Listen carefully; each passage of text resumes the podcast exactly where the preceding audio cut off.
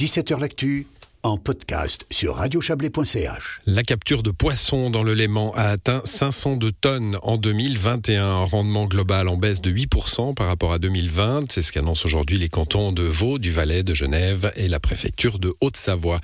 Cette tendance à la baisse n'est pas nouvelle et se confirme année après année. Bonsoir Yvon Crétenant. Bonsoir. Vous êtes biologiste au service de la chasse, de la pêche et de la faune du canton du Valais.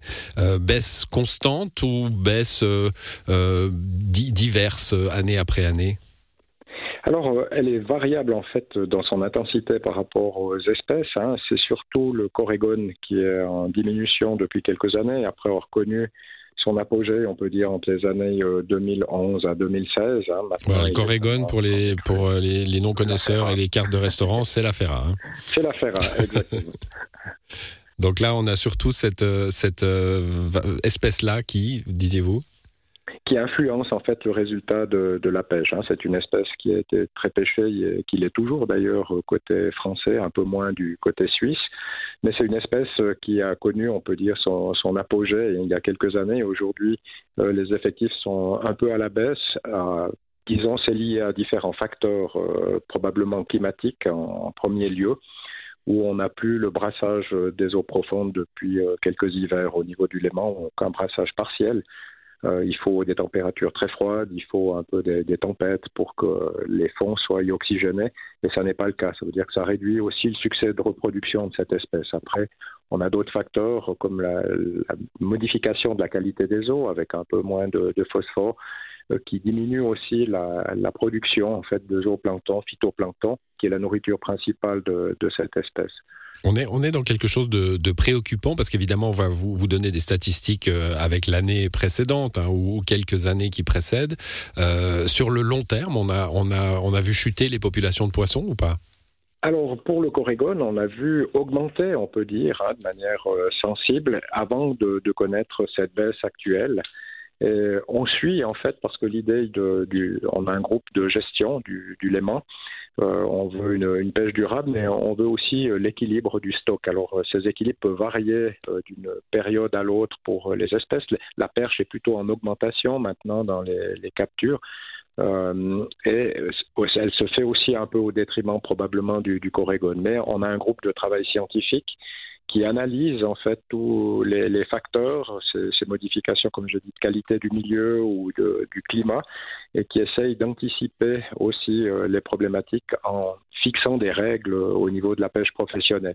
Je dois dire aussi que les pêcheurs professionnels, qui sont les premiers concernés, eux mmh. veulent la durabilité de cette pêche et eux-mêmes ont fait des propositions allant dans le sens de la préservation notamment des reproducteurs et en finissant euh, deux semaines plus vite euh, la pêche dans le Léman. Oui, alors ça c'est intéressant. Hein. Il, y a, il, y a, 129 pêcheurs professionnels sur le Léman, euh, côté français, côté suisse bien sûr.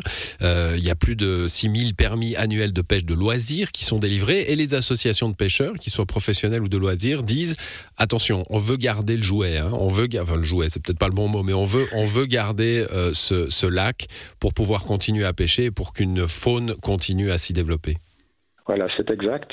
Alors, euh, c'est pour ça qu'on a des dispositions, mais ces dispositions, quand on les prend, en fait, il faut plusieurs années pour voir aussi leurs effets. Mais en parallèle de ça, on veut aussi analyser, euh, si on veut, le succès de reproduction en analysant les différentes cohortes. On sait déjà que cette année 2022, parce qu'on a toujours un décalage d'une année hein, dans nos résultats de, pêche, on sait déjà que la cohorte 2022 était plus importante. Ça veut dire qu'on a pêché davantage de corégone que euh, l'année 2021. Mais ce sont les, premiers euh, résultats, si mmh. vous voulez, partiels. Euh, sait aussi qu'il y a des variations d'une année à l'autre, et puis euh, c'est vrai que le, facteur climatique, comme dans beaucoup d'autres domaines, en fait, a une grande influence sur la température des eaux en surface, sur l'écologie générale et la productivité d'un lac.